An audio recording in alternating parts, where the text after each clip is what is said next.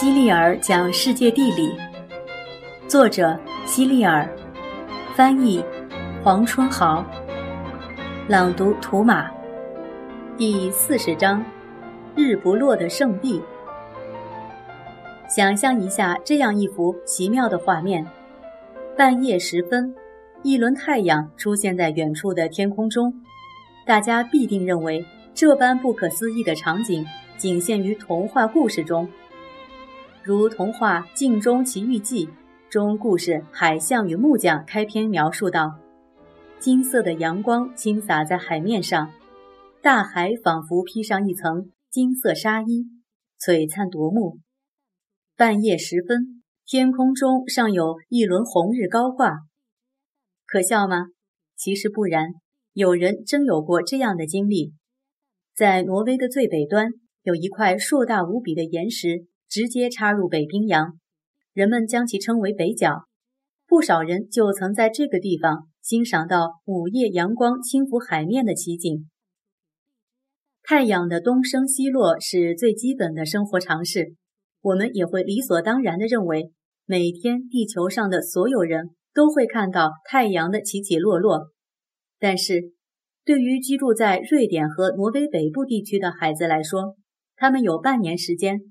完全看不到太阳，而另外半年呢，不分白天昼夜，太阳都会对着大家露出笑脸。这时你会不会紧皱眉头，一脸疑惑地猜想：地球上是不是有两个太阳呢？一个在我们这边，一个在他们那边？答案是否定的。所有人看到的都是同一个太阳，只是地球在不断的自转。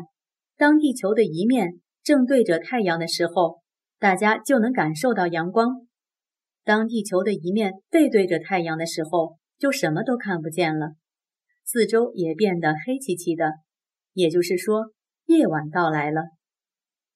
但是有些地方在晚上也可以见到太阳，如北极和南极。为了便于理解，我们来做一个设想：假如你家位于山的这边。你的朋友从山的那边来找你。当他走下山坡的时候，你在门前能够远远地看到他。但是当他翻到山的那一边时，就算你爬上屋顶，也寻不到他的身影。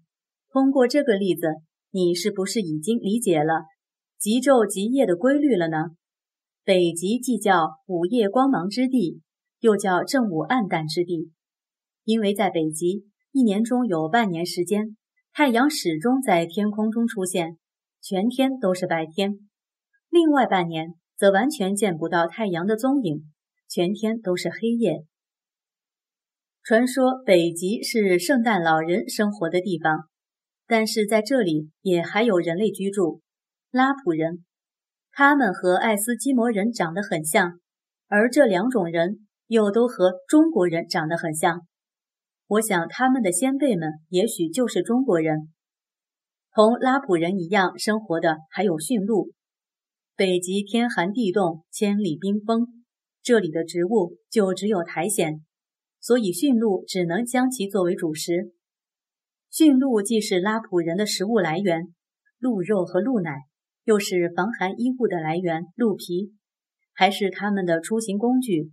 驯鹿雪橇。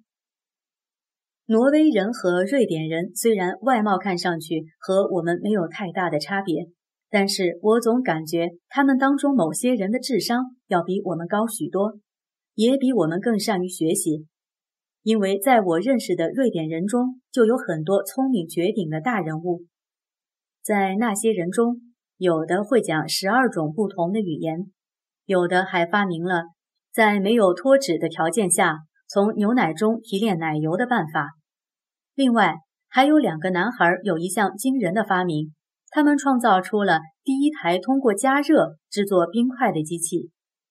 虽然目前瑞典和挪威是两个相互独立的国家，有着自己各自的首脑和首都，但他们曾经是合在一起的，由一位最高首脑掌权。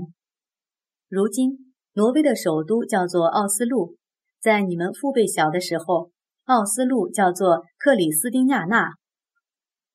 瑞典的首都叫斯德哥尔摩，这两个首都都是海岸城市，但是墨西哥湾暖流似乎对他们并没有产生什么影响。入冬之后，寒冷的天气使海港的海水结成冰层，导致船只无法继续航行。另外，斯德哥尔摩又因运河众多而出名，并因此获得了“北方威尼斯”的美名。不少国家的人会对某些名字有着特殊的偏好。如美国人对玛丽和约翰这两个名字就特别喜爱。同样的，在斯堪的纳维亚地区，奥利这个名字最受欢迎。其他的一些，如彼得、汉斯和埃里克，也都很受青睐。另外，一种简单的取名方法，就是在大家偏好的名字后面加上某个字，组成新的名字。如美国人喜欢加个“逊”字，约翰。也就成了约翰逊，斯堪的纳维亚人也乐于加个森字，彼得也就成了彼得森，埃利克也就成了埃利克森，还有阿姆德森、奥德森、南森。如果你查一下威斯康星州和明尼苏达州的电话簿，就能发现有很多相似的名字，因为这两个州居住着相当多的瑞典和挪威人。但是为什么瑞典人和挪威人会选择居住在这里呢？因为这两个州的环境与自己的祖国最接近，所以就在这儿定居下来了。虽然挪威语和英语分属不同的语种，但是它们的单词拼写很相似。严格来说，英语借用了挪威语的部分单词和用法。数千年前，挪威的航行者长期生活在英国。就把挪威语也带到了英国。之后，虽然挪威人的原始用语在流传中出现了部分变化，但它依然为学英语的人所沿用。过去，斯堪的纳维亚人异常残暴，乐于杀戮。他们对名为蜂蜜酒的烈酒特别偏好，甚至将对手的头骨作为饮酒的器具。他们还是多神崇拜者。供奉的神灵主要有蒂乌和托尔，分别象征着战争和雷电。礼拜一、礼拜三、礼拜四和礼拜五这四个挪威词汇都是比照不同的神而创造的。如今这几个英文单词的含义同当时挪威语的本意极其相似。众所周知，有一位瑞典人发明了一种叫达纳的炸药。他离开人世后。为世界留下了数目庞大的财产和一通遗言，在遗言中，他要求将这笔巨额资产的利息作为奖金，奖励给那些为世界和人民做出巨大贡献的人，并强调，不论这个人来自哪个国家和地区，只要他的贡献足够大，就有可能获得这笔奖金。由于每年申请这笔奖金的人太多了。所以需要有专门的评审人员，根据贡献的大小来选择最后的获奖者。相信大家对这个奖项的名字并不陌生，它就叫诺贝尔奖。